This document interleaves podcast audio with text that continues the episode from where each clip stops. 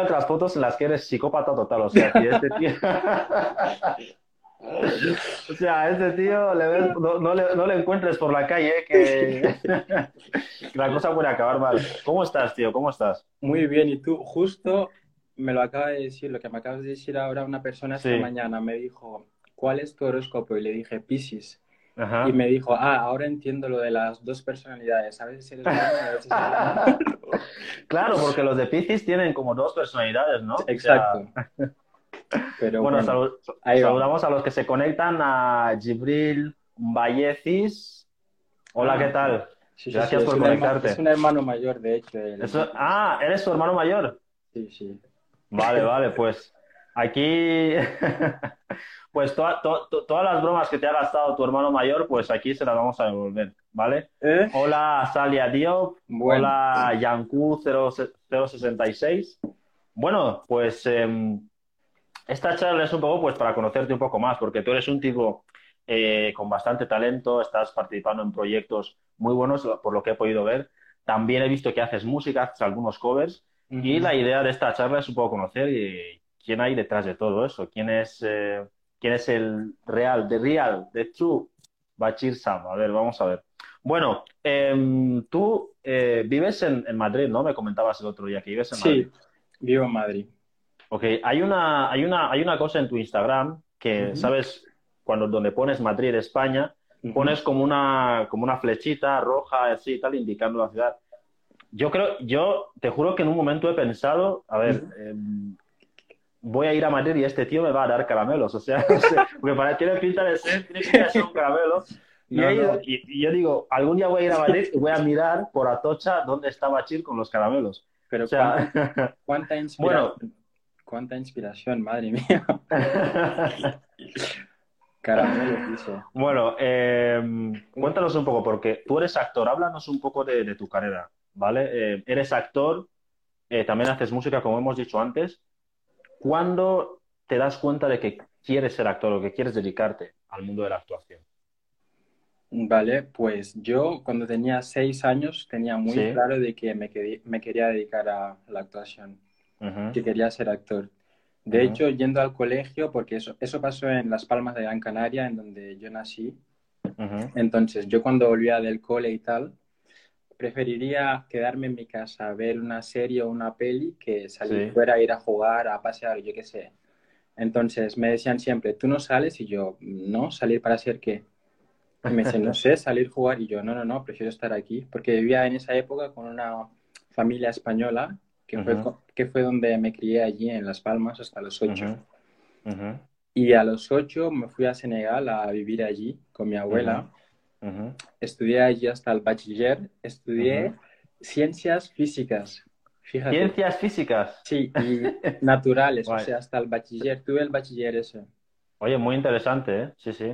Sí, sí, sí. Ahora, eh, cuando, aún estando en, ¿cómo decirlo? En ese camino de ciencias y tal, yo tenía muy claro que quería ser actor, pero sacaba buenas notas en el colegio y Ujú, me llevaron allí por, por estar, pero no, no fue algo que elegí yo, ujú, ¿sabes? Y entonces cuando conseguí el bachiller, ujú.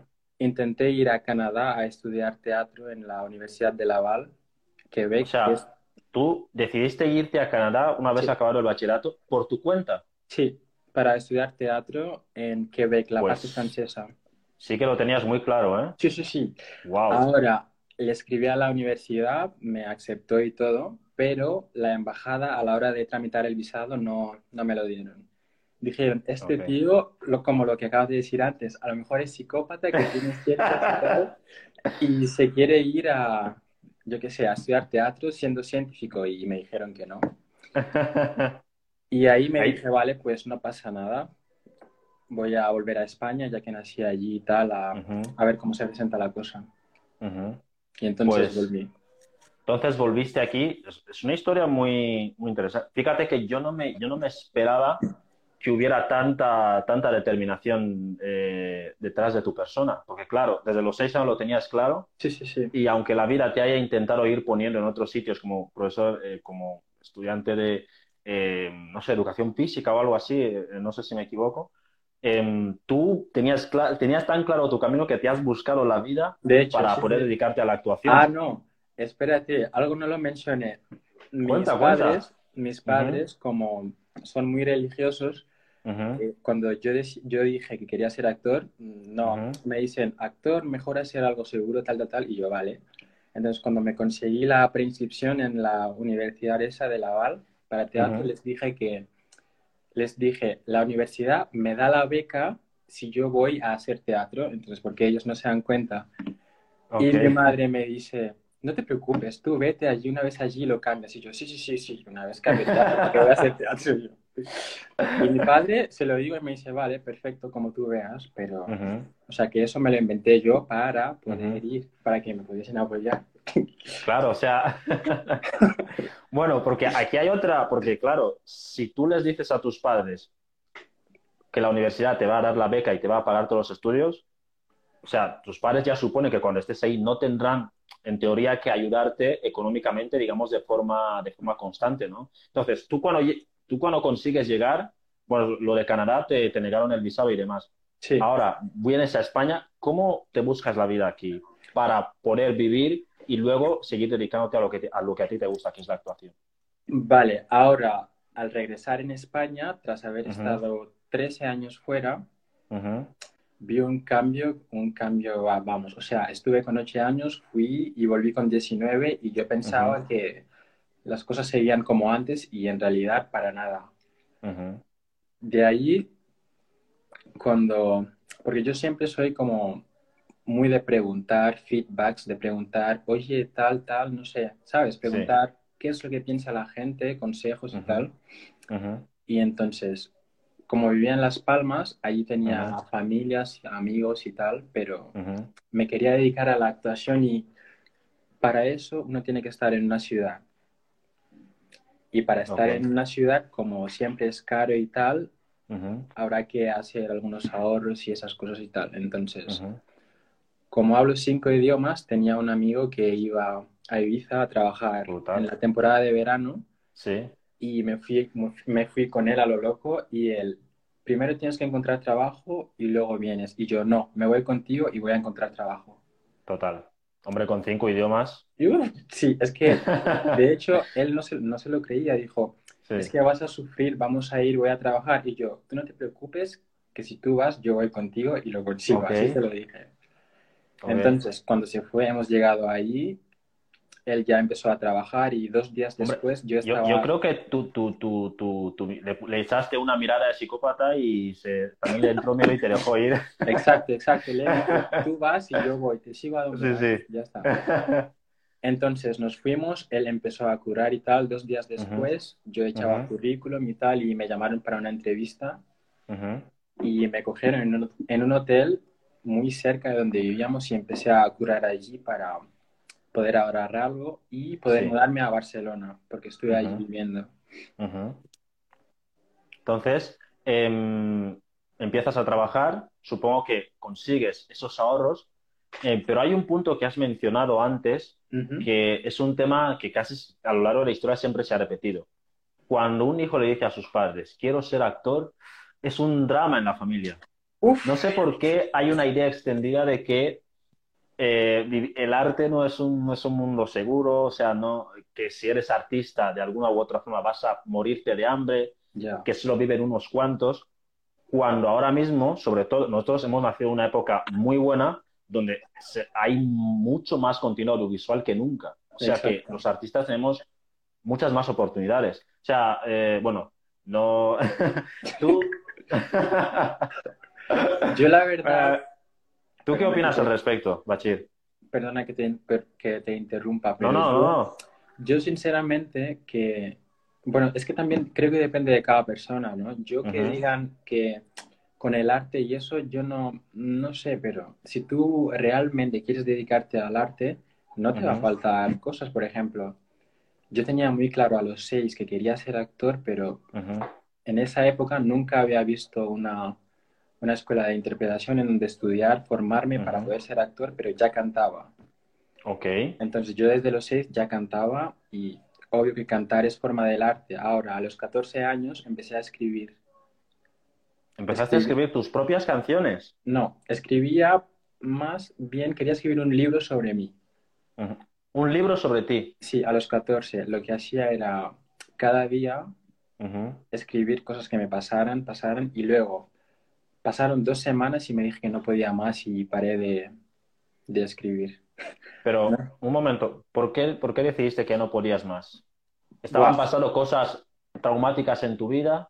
O... Exacto, sí, pasaron muchas cosas y yo los apuntaba y me dije, esto lo voy a apuntar y como allí en Senegal vivía con mi familia y allí la familia es la abuela, el tío, el hermano y tal, me dije, esto lo voy a escribir en una hoja o en un cuaderno, lo pongo aquí y alguien va a venir a abrirlo y desde ahí se va a acabar mi paz en esta casa, así que... Pero... Sí, sí, es sí. como, era como, como encontrarte, como abrir el diario de, de tu novia, o sea, a ver qué está diciendo esta. Exacto, exacto. Pero también sentía que, no sé, escribiendo me liberaba. Por ejemplo, me dolía algo, cogía una hoja en blanco, hacía y tal. Escribía qué es lo que me dolía y rompía la hoja y es como que se me pasó eso, ¿sabes? Pasaba a otra cosa. Pues tío, yo creo que, yo creo que es... em, eh, ¿con qué edad decías? ¿A los 14 años Sí, a estabas los haciendo 14. eso? Pues es, es interesante, la verdad. Tener la capacidad de poder em, escribir em, cosas duras que te pasen en el día a día a los 14 años es impresionante. Sé que ahora mismo alguno dirá, no, pero si todo el mundo lo hace, todo el mundo tiene un diario, pero yo creo que tú lo hacías más desde, desde las tripas, porque tú eh, ponías ahí toda tu emoción, todos tus sentimientos, Exacto. y yo creo que por eso te daba realmente miedo que la gente pudiera leerlo, porque Ya, ya, ahí ya. estaba. Es que era muy sincero, decía todo lo que me pasaba desde el principio hasta el Ujú. final y me dije, buf, voy a parar esto Ujú. ya. A- Ahora bien, eh, bueno, vamos a saludar a la gente que se está conectando, que nos hemos saludado un poco de ellos. El drogo oficial, eh, creo que has hecho una, has Timbo. Si es un hermano mayor que al que Timbo, Timbo también. Bueno, aquí tengo a vuestro hermano pequeño. ¿Qué tal. Timbo? Eh, también, o tu otro hermano también se ha conectado, a ver si. Hoy Sí, se van a Gibril. vengar de ti. ¿Perdona? ¿Qué decías? No, no, no, digo Gibril, mi otro hermano. Ah, sí, Jimmy, sí, sí. Hoy ya, ya estás satisfecho porque nos hemos vengado un poco y tal. Una cosa que quería comentarte es, em, bueno, estás en España. Hola, Belén, ¿qué tal? Consigues trabajo em, y quieres dedicarte al mundo de la actuación. ¿vale? Ahora estamos en ese punto. ¿Cuándo llega tu primer casting? Pues mi primer casting es que yo hice muchísimos castings antes de tener la mínima formación, por lo cual mi primer casting, yo diría que mi primer casting fue el casting para una película, pero o sea, ya, ya, ya había hecho casting antes para cosas y tal.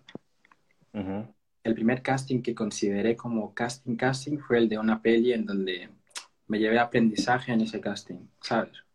Ok.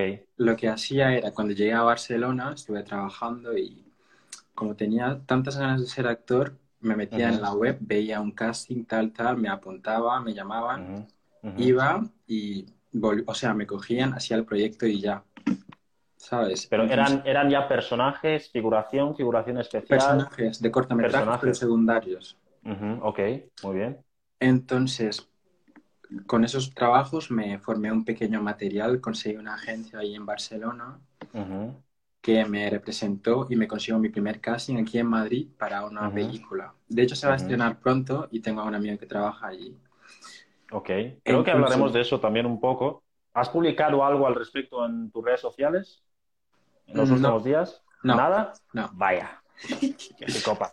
Es que no, es que no me gusta spoilear y tal, prefiero que, que todo se Pues has, has venido al sitio menos indicado. Aquí vamos a sacarte algún, aquí vamos a sacarte algo. No, no, hombre, es. Sí, sí, sí. no, no, Bueno, a ver, algo puedo decir, algo, algo, entre comillas, pero no todo. Bueno, pa- para, mm, para, no, para no ponerte en un compromiso, tío, sabes que Va, si, si, si quieres, para no ponerte en un compromiso, Dime.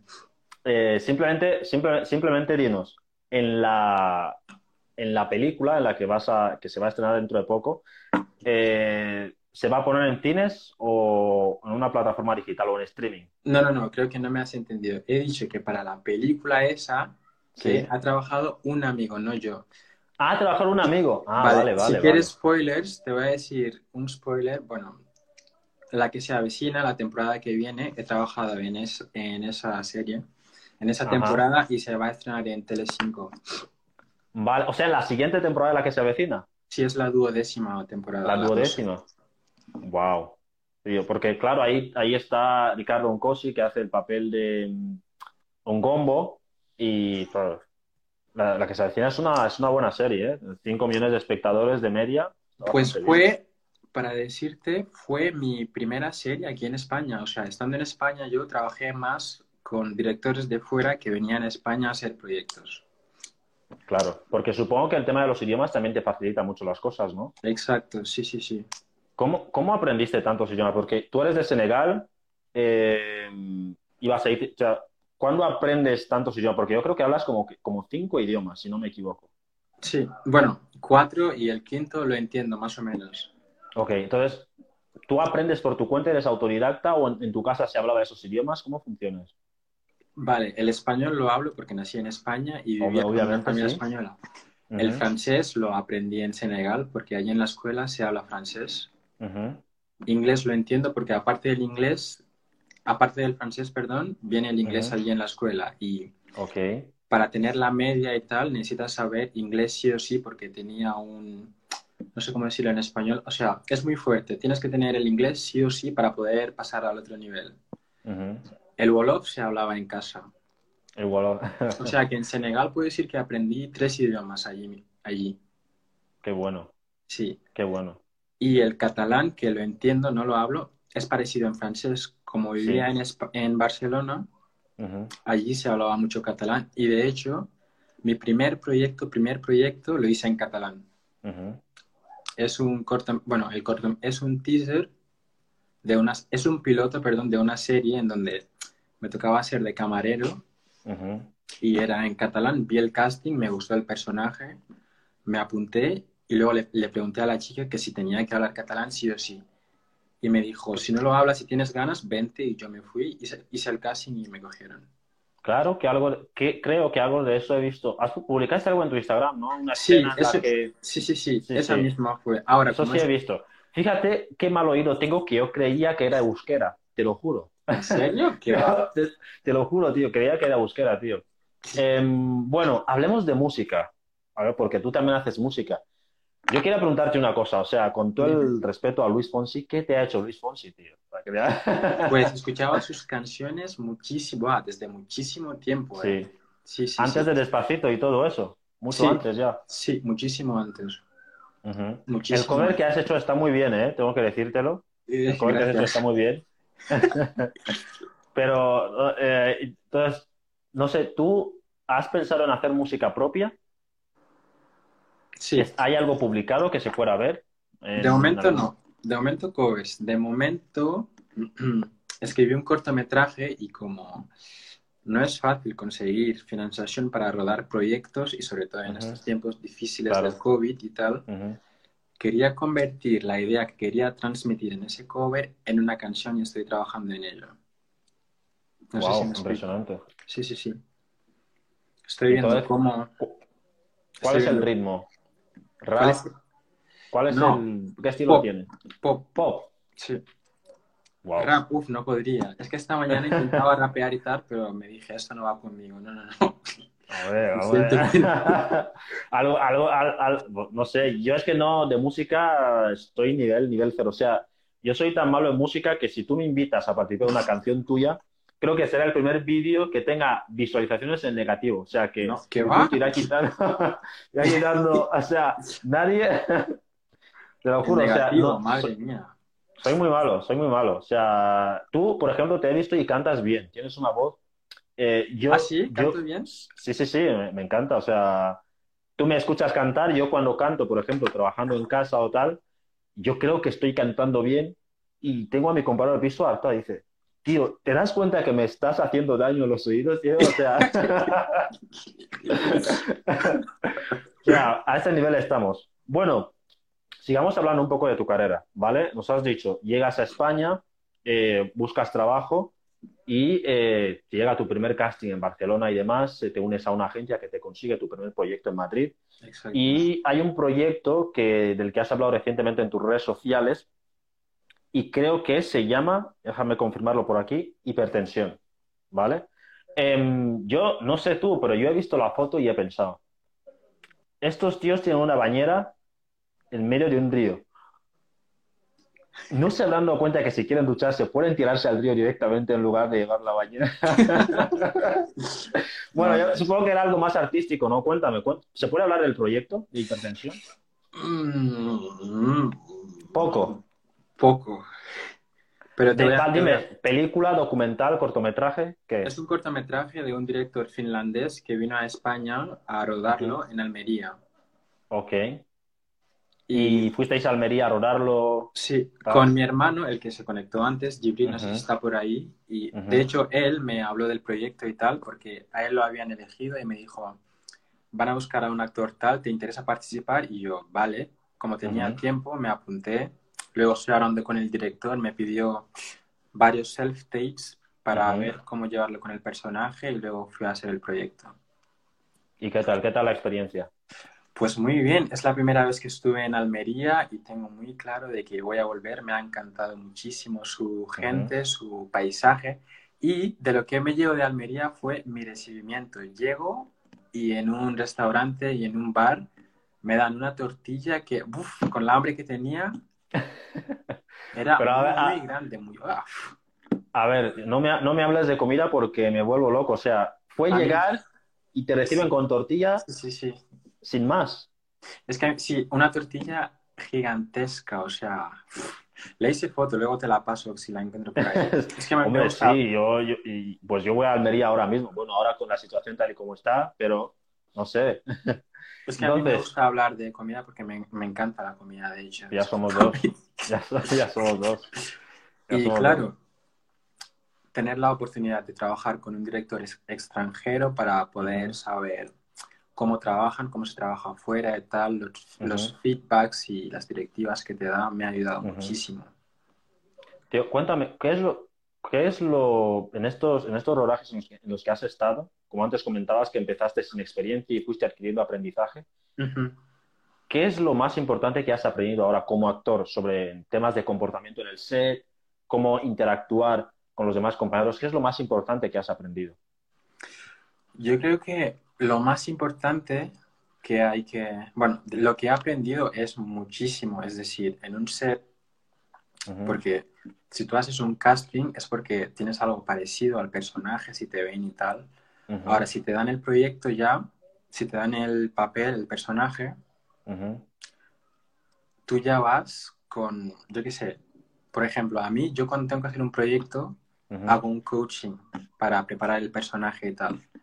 Y O luego sea, en te el- contratas a un, a un coach para Sí. que te ayude a preparar el personaje. Sí, Ok. Ujú. porque yo, yo puedo tener una idea y me la pueden comprar o no. Ahora, si hago Ok. un coaching, puedo tener su idea a él del coach y Ujú. la mía, y ya tengo dos Ujú. posibilidades. Perfecto. Entonces, Correcto. cuando ya estoy con el director, siempre desde el respeto y todo, porque en un set hay muchísima gente, arte, sonido, tal. La comunicación es muy, pero muy importante allí, pero con el director siempre intento ser el personaje, ¿sabes? Para no... Ok. sa- Es cierto que en el momento en el que dicen corte, tú ya sales, acción y vuelvas a entrar, pero a mí me gusta estar, estar ahí. O sea, estar eh, antes, durante y después de, de que el director diga corten. Exacto. Pero imagínate que tu personaje es un tío que pega hachazos, rollo Jack el Destripador, que va... ¿Tú cómo haces después de...? También, pero ten en cuenta de que si alguien pega, tiene su motivo para pegar y algo Sí. desde dentro le mueve para pegar. Entonces, ese algo juega muchísimo. Entonces, en- en- entonces tú, una vez que el director dice corten, le pegas una hostia a él, luego al cámara... Le pego y nos seguimos pegando hasta... Qué bueno, qué bueno, ¿eh? Y yo creo que es eso, ¿eh? Porque también hay que tener en cuenta de que cada director tiene, tiene un método de trabajar. Hay directores, por ejemplo, el primer corto que hice profesional fue con una directora australiana y Ujú. ella es como muy abierta, te da cartas blancas. Yo llamo cartas blancas cuando estoy con un director y me dice, puedes, puedes hacer, puedes improvisar y, Claro. o sea, puedes aportar algo tú, ¿sabes? Te deja libre aportar. Ujú. Y hay otros, por ejemplo, ese mismo hipertensión, el director siempre estaba con él y me decía, Sí. el personaje es tal físicamente, cómo mira, cómo camina, como tal, y es muy, muy estricto para decir, ¿sabes? O sea que a ti, pero tú prefieres trabajar más con aquellos que te dejan que te dejan esa carta blanca o aquellos que ya tienen todo cerrado y dicen, yo quiero que tú estés aquí y no, y no te me salgas de, de ninguna parte. Yo como intérprete, la verdad, es que no sé si me... Sí, es que me da un poco igual que el exigente y tal. El exigente tiene sus motivos porque si alguien es exigente, por ejemplo, el director con el que trabajé, el exigente es porque él escribió el proyecto. Entonces, él tiene muy claro el personaje cómo es y cómo tal. Ahora, la directora que no es exigente, ella no escribió el proyecto. Y si alguien no escribe el proyecto, un personaje puede ser así, puede ser de otro modo, alguien puede aportar algo que le mole y así funciona más o menos. Pero yo como persona soy muy, muy, bueno, no, no exigente, pero perfeccionista. A veces hacemos dos tomas y, yo tengo la necesidad de hacer una tercera para poder aportar algo a ver qué tal. Y si me dejan, bienvenido, y si no, pues no pasa nada. Te entiendo perfectamente. O sea, aquí, bueno, como, como podéis ver, aquí estamos conociendo un poco más a Bachir Sam. Aprovechamos para saludar a los que se están conectando. Los que os habéis conectado antes y habéis saludado, perdonar si no hemos respondido, no, no es que seamos mal Bueno, Bachir sí lo es. es broma. No es que, em, es que estamos teniendo una conversación tan rica que a veces se nos pasa. Eh, pero bueno, aprovechamos para saludar a todos. A IVA Oficial que se está conectando, a todos los que estáis ahí conectados. Un saludo a todos. Bueno, Bachir, hablemos de tu otra faceta. Eh, el próximo Marcy, hombre, es verdad. Te pareces mucho, Marcy. Mucha gente me lo dice aquí, ¿eh? Te pareces mucho, Marcy, tío. O sea, en una película tú puedes hacer perfectamente de su hijo adolescente. Eres, eres, eres muy... Me encanta Marcy, me encanta. De mis actores A mí también, ya quisiera yo me encanta, me encanta. Me encanta. Es un... Y además tiene una personalidad, un tipazo. Eh, bueno, cuéntanos, porque tú aparte de ser actor, tienes una implicación en, temas sociales muy importante, ¿vale? Eh, yo te, yo eh, el otro día estoy, eh, también entrevistamos a la Mine Cior y tal, y yo creo que él está como mucho más activo, pero tú también estás muy metido en ese tema, ¿vale? En todo lo que sea, todo lo del Black Lives Matter os he visto ahí muy activos. Exacto. Y quería comentarte, no sé, porque el otro día subisteis una publicación de una como un fondo azul reivindicando lo que estaban pasando, lo que estaba pasando con los musulmanes en China. Em, y quería preguntarte, cuando tú escuchas la palabra racismo o ves algún incidente racista en tu día a día, ya sea vivido por ti o viéndolo sufrir a un tercero, ¿qué es lo primero que se te viene a la cabeza? Cuando oigo esa palabra, se me viene a la cabeza ignorancia. Porque a mí me pasa muchas veces en la vida real, cuando yo entro en una tienda, siempre me hablan inglés. Ok. Entonces, cuando yo, antes, cuando entraba y me hablaban inglés, decía buenos días o hola ahí. Pero luego más adelante me dije, no vale la pena, si me hablan en inglés, pues yo hablo en inglés. y hablo inglés sin ningún problema, claro. sí, sí, me hacía mucha gracia diciendo, pero si yo, yo soy de aquí, ¿para qué me están hablando en inglés? Pero luego me dije, pues no pasa nada. Entonces, la gente que se considera así o que menosprecia y tal a otra gente por su color de piel, creo que es por la educación que ha recibido. Es decir, yo me crié con una familia española y tenía algunas, yo qué sé, algunos prejuicios de África hasta que estuve allí. Entonces, cuando fui allí, vi que todo era mentira, lo que me decían. Yo tuve, o sea, otra, otro punto de vista de lo que viví personalmente en primera persona. De hecho, escribí un libro hablando de eso y estoy trabajando en él.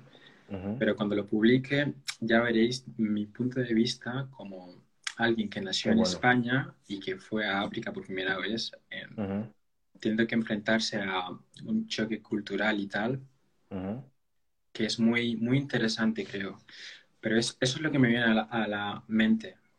Cuando oigo racismo, ignorancia, porque si alguien dice que un negro es así, es así, así, si tú no has conocido a un negro, no puedes decir ni saber cómo es. Ahora, si ves en la tele que muestran tal, tal, tal, y la tele coge algo así y lo, yo qué sé, le aumenta el tamaño, lo, lo multiplica por 10, pues simplemente vas a tener esa idea. Y es muy importante ir a conocer a la gente en persona para poder saber más de ellos.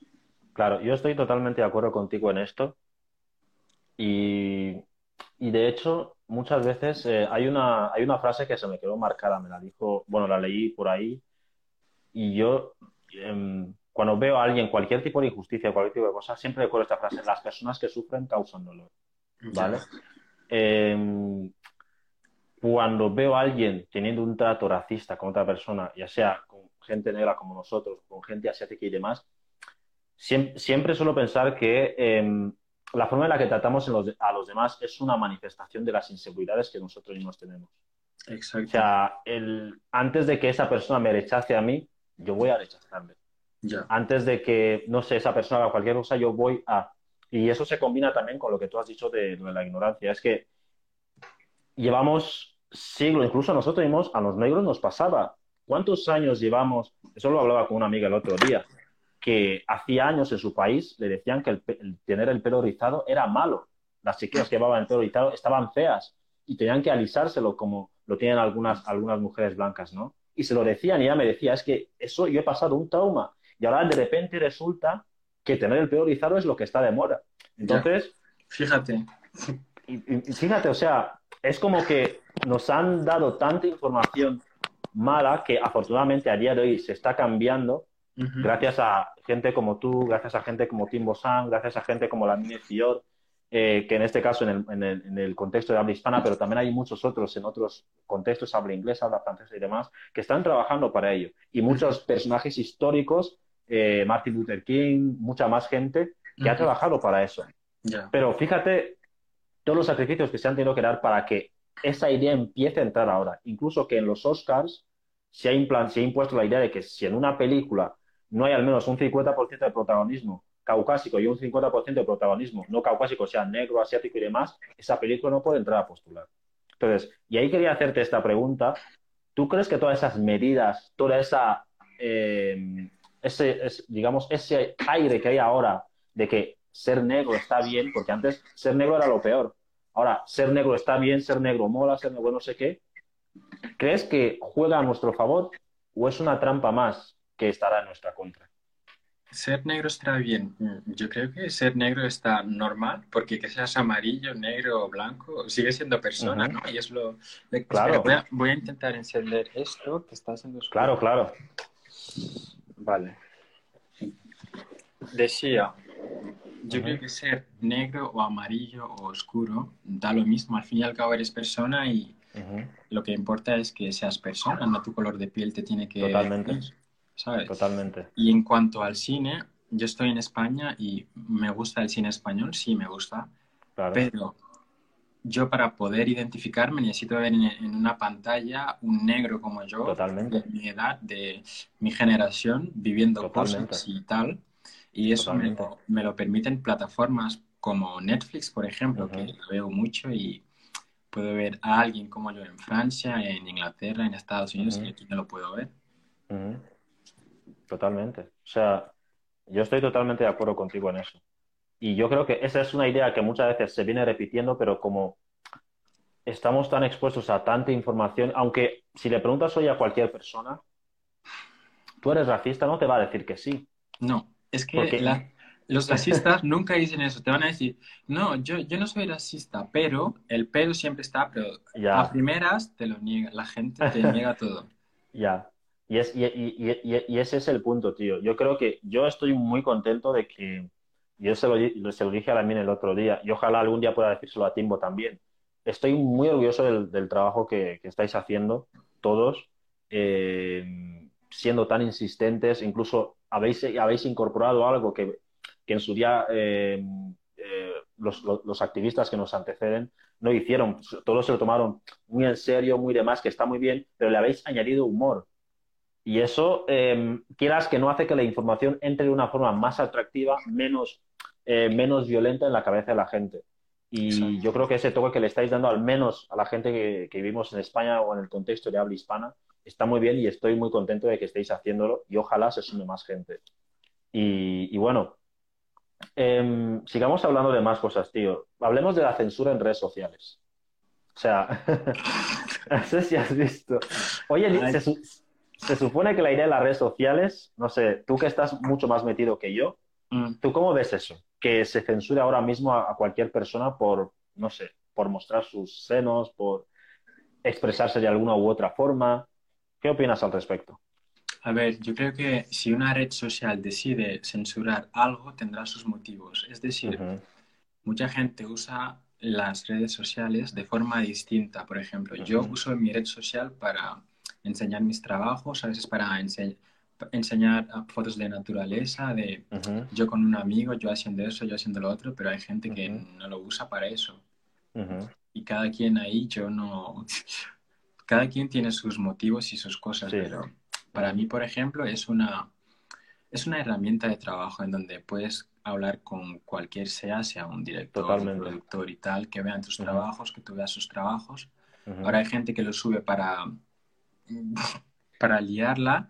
No vayas a decir que es mi personalidad la otra, porque no lo es, pero yo creo que... Y también, como, como una red social lo ve cualquiera, yo como persona miraría dos veces algo antes de subirlo porque lo que tú dices de la censura y tal. La red tendrá sus motivos. Sí, claro, porque ya no solo es que mucho, lo peor no es que si, la red social, te, si por ejemplo Instagram o YouTube y tal, si uno de esos algoritmos te bloquea alguna publicación o te bloquea algo, puede decir, vale, es culpa del algoritmo. Pero es que ahora mismo son las mismas personas las que te bloquean. O sea, hoy en día, a mí me, me parece, Em, no, sé, no sé si es correcto decir que me parece bien esto, pero digamos que me parece aceptable mm. que eh, si alguien hace algo malo y que afecta al resto de la sociedad, la sociedad debe hacérselo saber. Oye, tío, te has portado mal haciendo esto y debes darte cuenta de ello, ¿vale? pero hay, he visto cosas muy absurdas, como por ejemplo cuando falleció desgraciadamente Chadwick Boseman, es que muchos de sus compañeros y tal, él era un gran tipo y muchos de sus compañeros le homenajearon pero había otros amigos suyos que también eran influyentes, pero que no, no querían expresarse en redes sociales, querían llorarle en silencio.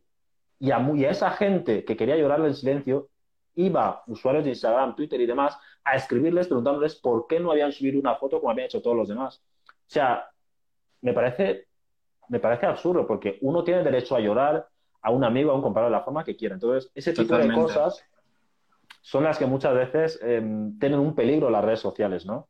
O sea, no sé si a ti te ha pasado algo así, que la gente te exija que debas mostrar una determinada cosa en tu red social simplemente porque sí. No sé si te ha pasado.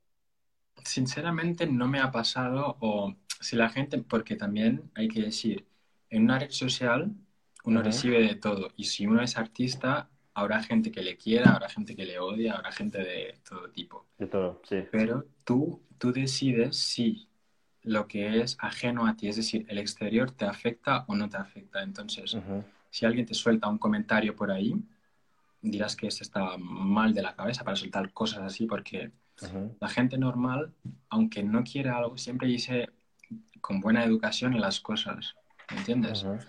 Pero yo de momento no he recibido ese tipo de cosas y si he recibido a lo mejor los he visto, pero vamos, ni... Lo has ignorado. No tengo ni tiempo.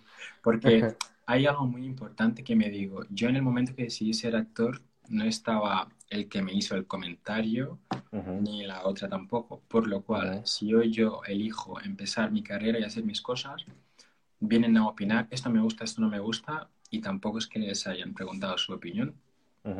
¿Sabes? ¿Tú, ¿Tú, cómo llevas eso, Bachir?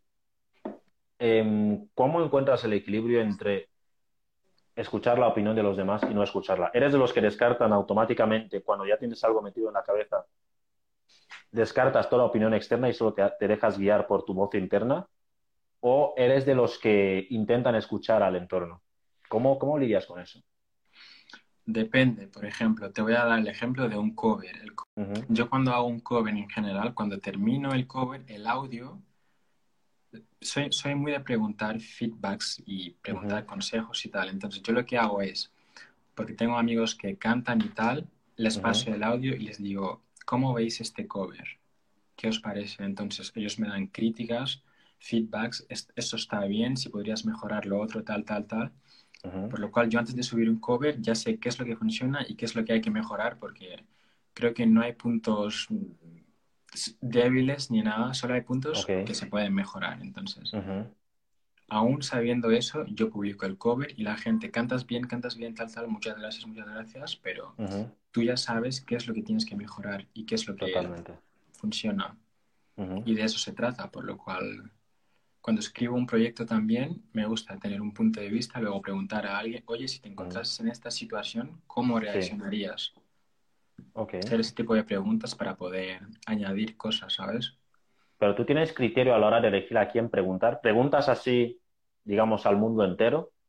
¿O hay personas a las que, a la- eh, a las, de las cuales sus consejos vas a escuchar mucho más? También, eso de- depende. Si escribo un proyecto y necesito una verdad, algo fresco, le pregunto a la gente así.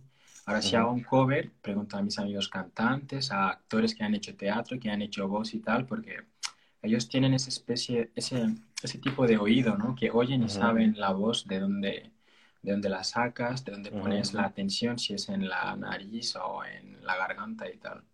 Entonces, a cada quien sé qué preguntarle y cuándo preguntarle.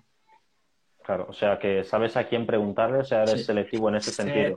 sé a quién preguntar Ujú. una pregunta. Según porque- cada situación, ¿no? Sí, según cada estación. Ujú. Eso, eso me parece muy bien. Y Sí, hablemos sí. de relaciones, tío, porque eres actor, haces música, subes covers. Ah, este, te- este tema iba a salir tarde o temprano. Bueno, sin, sin entrar en muchos detalles, ¿vale? Ya muchos detalles.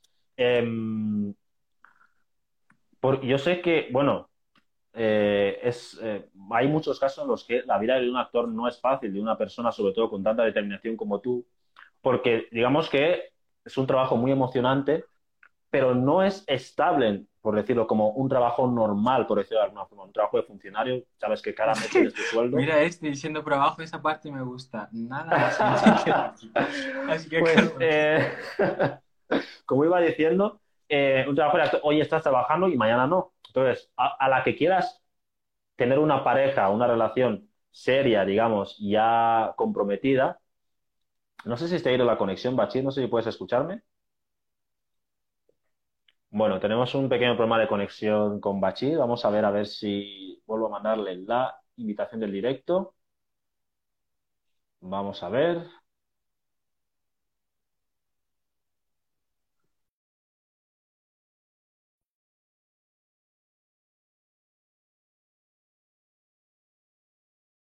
Parece que eh, hemos tenido un pequeño problema de conexión. Eh, seguir con nosotros porque enseguida vuelve Bachir.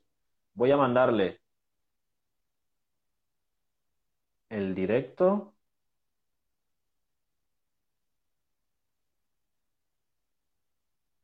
Muy bien. A ver si consigue conectarse.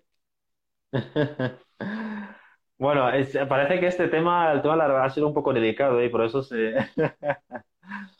Sí, a ver si puedes decirle que vuelva. Eh, me está escribiendo, a ver, no, parece que ha tenido un pequeño, un pequeño problema. Vale. Eh, voy a mandarle otra vez el directo a Bachir.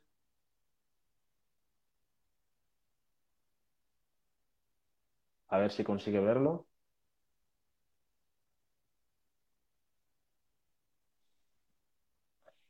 Vale, se está conectando Bachir.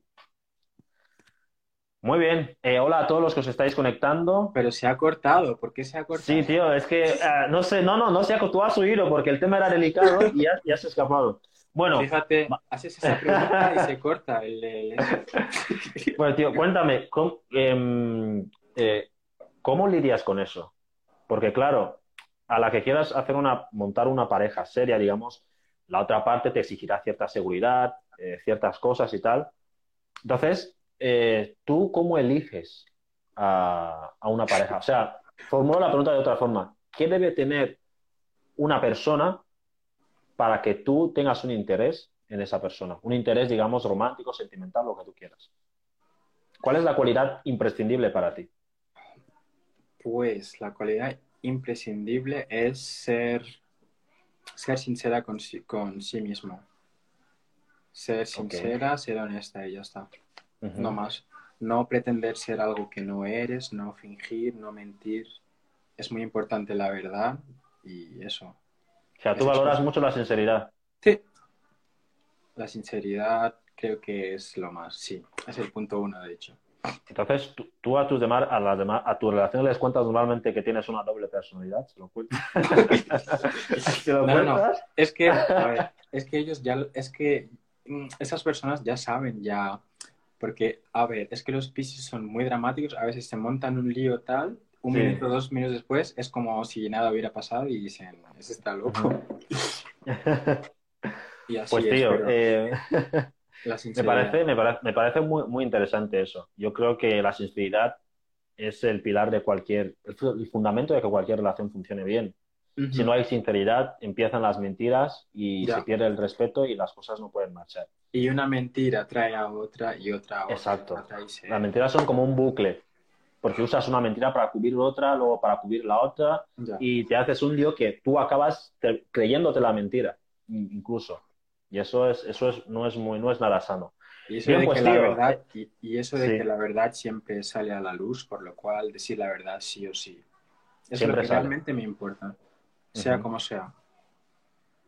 O sea, que sea totalmente sincera. No importa que sea, yo qué sé, eh, una muñeca hinchable, con que tenga sinceridad, te vale. Muy bien. Ya Eso ves. queda aquí apuntado. Bueno, Bachir, ya para ir terminando, tío, esta parte no te la esperabas, lo sé, Ya. pero Es eh, que- como te he dicho, soy, soy... ya te, te imaginas. Eh, soy muy, soy, soy muy mal cantante, así que para deleitar un poco los oídos de la gente que está conectada, ya sabes que esto también irá a la radio, irá al podcast también, como ya te comenté, pues vamos a dejarles un buen, no sé si decir sabor de boca, al menos una buena sensación eh, a la gente que se está conectando, a la gente que nos escuche después. Así que vamos a cantarnos algo. Bueno, cuando digo vamos, en realidad vas a hacerlo tú, porque yo no. No, yo canto si tú cantas. Vale, vale, vamos a ver qué canción. Vale, que- que yo qué a ver qué canción. ¿Te, cono- ¿Te sabes la de Hola rotores, qué tal? Hola a todos los que os estáis conectando ahora. Eh, ¿te sabes la de mm, Bailando, bailando, tu cuerpo y el mío llenando el vacío, subiendo y bajando? Esa me encanta. Me Qué encanta listo porque eres. Has dicho eso para cantar y va, que me he dado cuenta de eso. Vale, vuelve a Muy cantar. bien. Bueno, eh, si quieres, a ver, ¿cómo lo hacemos? ¿Vale? A ver cuánto tiempo nos queda, nos quedan unos minutos, ¿vale? Vamos a hacer lo siguiente. em, es que se- justo ahora se me ha olvidado el principio de la canción. ¿Cómo era? Son los nervios. juro, cálmate, cálmate, son los nervios. ¿Cómo era? ¿Cómo era? Claro, es que yo voy a cantar con un, que tú, que tienes una buena voz, que solo alguien te oye cantar y dice, madre mía, han llegado, han, han venido los ángeles, y yo, can- y yo, y yo canto y la gente llama, ya- llama a mi puerta a las 12 de la mañana y dice, tío, cállate, ¿vale? O sea... Em, vamos, vale, eh, si tú tienes, tú tienes mucha más cultura musical.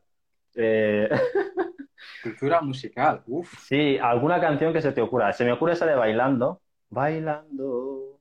¿Te sabes una de Sebastián, Sebastián Yatra y Tini Esto es él? Se llama Oye, me gusta muchísimo. Oye, ¿quién? Perdón. Se llama Oye, la canción, Ah, o sea, el tema. Cántate el coro, por favor.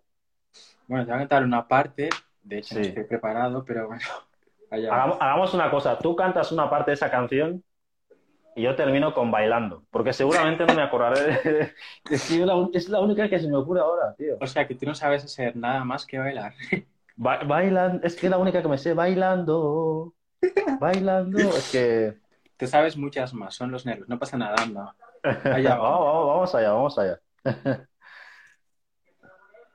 Vamos, atención que Bachir Sam, uno de los, eh, de los, de los ángeles cantarines, Ya ves, que voy a quitar eso. Sí, ok. Vale. Va. Bachir Sam va, va, va a deleitarnos con su voz. Atentos, señoras y señores. Eh, yo creo que hasta los gatos y los perros también van a disfrutar de esto, porque vas a llegar a unas frecuencias. Es que si me haces reír no voy a cantar. Dale, dale, dale, hermano, dale. Oye, escucha lo que tengo que decir. Ya no me quedan ganas de mentirte para no llorar. Ya sé que ya es muy tarde, pero oye, todo es cuestión de tiempo, pero estoy bien. Ya no me quedan ganas de dejar mis besos en tu piel. Quererte fue un error y ahora lo sé. Porque al final del cuento sé muy dentro que yo sin ti mejor. Te fuiste con el viento en un momento y no llevaste este amor porque eres tú. Nunca fui yo quien nos dejó. All right, bailando, bailando, hombre. Dios, madre mía. Dios. Ahí lo tienes. Wow. Mira, fíjate que yo solo en, en, en bueno, yo ¿Qué vas a ir? Fíjate, que iba a decir una cosa, pero voy a suavizarlo un poco más.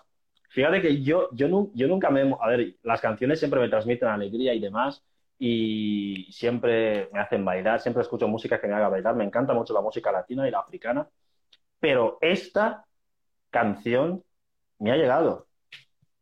O sea, no sé, me he acordado de mi, no sé, incluso de mi mascota que murió hace, no sé, más de 10 años. O sea, esta canción te o sea, em, tío, eh, tienes mucho, tienes mucho arte, tío. O sea, yo, yo como te he dicho, em, yo sé que eh, todos, eh, tú eres una, una artista en crecimiento, somos artistas en crecimiento, y, y una de las excusas que tiene este proyecto, tanto el programa de radio como el podcast, es ese. Los artistas, la gente que está haciendo cosas, la gente que se mueve, la gente que no se está quedando parada, como tú, como Timbo, la Mine y demás, son gente que deben juntarse. Debemos estar haciendo cosas juntos porque el movimiento atrae el movimiento y cuanto más movimiento haya, más podemos avanzar todos juntos. Así que eh, aquí le habéis conocido. Eh, habéis conocido a Bachir Sam, un tipo súper humilde, encantador, un, una- un tío que tenía muy claro desde el principio que quería ser actor y está luchando por ello, está consiguiendo personajes interesantes. Un tío que tiene una voz eh, que te canta y vuelves a nacer. Así que. Bachir, eh, tío, un enorme placer. Espero que te lo hayas pasado bien, yo lo he disfrutado. ¿eh? Sí, sí, sí, lo he disfrutado contigo, tío. muchísimo. O sea, me ha venido bien, de hecho, porque esta mañana, como te dije, tenía varias reuniones y wow, Ujú. tienes que estar ahí en llamadas, mm, Ujú. muchas, muchos, mucho estrés, pero ahora viene como un poco, yo qué sé, relajante, ¿no? O sea, que Ujú. me ha venido bien. Muchísimas gracias por... No, por gra- gracias a ti. Bachir. Entonces, antes de irte, Ujú. em, vamos a recordar a ese Bachir que le iba a decir a sus padres, oye, quiero irme a Canadá para estudiar interpretación, para estudiar en la escuela de teatro. Vamos a volver a ese, vamos a volver a ese punto. Todo el- y ahora haz memoria y recuerda todo el recorrido que has hecho hasta ahora. Si tuvieras que volver atrás y darle un consejo a ese Bachir, un consejo vital, ¿cuál sería? ¿Qué es lo más importante que has aprendido hasta ahora que querrías aconsejarle a ese Bachir del pasado, a ese Bachir de 18 años? Pues le diría, le, le diría de, de no abandonar sus sueños, de, de seguir creyendo en sí y de ir a por ello, porque no es muy fácil hacer una preinscripción, conseguirla primero, porque tienes que mandar muchísimos papeles a un país como Canadá, que es como muy caro y tal. Entonces, ese sería mi consejo, decirle de no, re- no te rindas que lo vas a conseguir y al fin y al cabo lo consigues. Totalmente, Querías ir a Canadá, en ese momento no pudo ser, pero en algún momento será. Se totalmente. le diría. All right. Este es Bachir Sam, tío. Un tío con los pies bien puestos en el suelo, un tío soñador y luchador y un psicópata a veces, pero un buen tío. Lo de Bueno, psicópata, eh, no lo entiendo, pero bueno. No, el psicópata es una, es una broma. Eh, bueno, tío, y antes de irte, antes de terminar, ¿quieres nominar a alguien más? Eh, ¿a quién, quién te gustaría que entrevistáramos aquí, ya sea aquí en el directo, en el podcast o en nuestro programa de radio? ¿A quién te gustaría que viniera aquí? ¿Quién quieres nominar? Eh, no vaya a ser que los que voy a decir ya, los, ya les hiciste esa entrevista. Bueno, ha, ha estado la Mine, ¿vale? ¿Quién más? ¿Solo Lamin? Eh, de los que se mueven en tu mismo círculo y tal y demás, artistas, activistas y demás, ha estado Lamine. Eh, ha estado Marius Macón también. Vale, sí. Sí, ha estado Marius Macón.